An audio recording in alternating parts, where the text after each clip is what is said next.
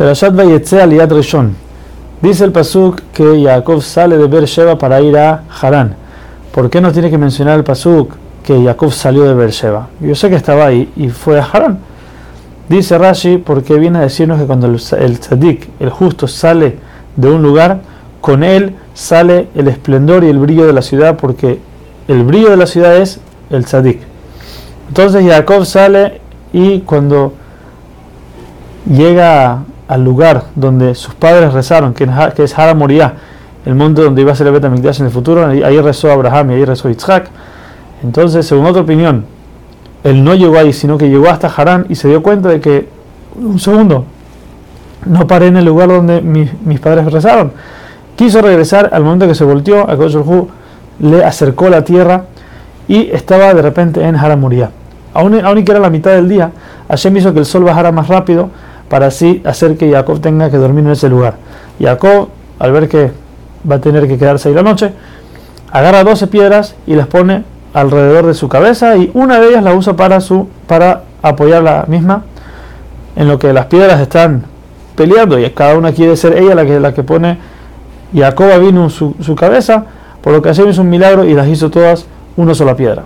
Hashem le habla a Jacob en el sueño y le dice que él es el Dios de su padre Abraham e Isaac, que no se preocupe, lo va a cuidar, va a hacer que, aun y que él esté en casa de, de Labán, que es una persona malvada, él no va a aprender de él, él va a salir de ahí con, hijos y con su riqueza. Y un punto interesante que dice Rashi es que normalmente Akadosh Baruj no pone su nombre con una persona que está viva. Porque la única esa persona puede ser que hoy en día es muy buena, es justa, es un tzadik muy grande.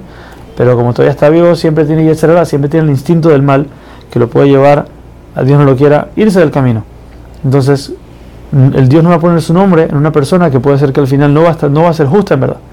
Pero como Yitzhak era una persona ciega, que estaba todo el día en la casa, era un caso diferente. Para él es como si fuera considerado muerto, entonces Hashem sí puso su nombre en Yitzhak también. Entonces, Jacob escucha de Hashem que lo va a cuidar, se despierta en la mañana y dice, este es un lugar santo, si yo hubiera sabido que era tan, tan grande no hubiera dormido.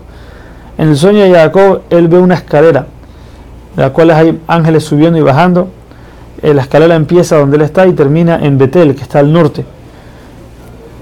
En, ese lugar, en el medio de la escalera está Jerusalén, donde Jacob dice, este es el lugar donde en el futuro van a, a recibirse todos los rezos del mundo, que es el Betamigdash. Hashem le promete en el sueño, le dobla toda la tierra y Israel se lo dobla debajo de él y le dice, la tierra donde estás parado es la que te voy a dar.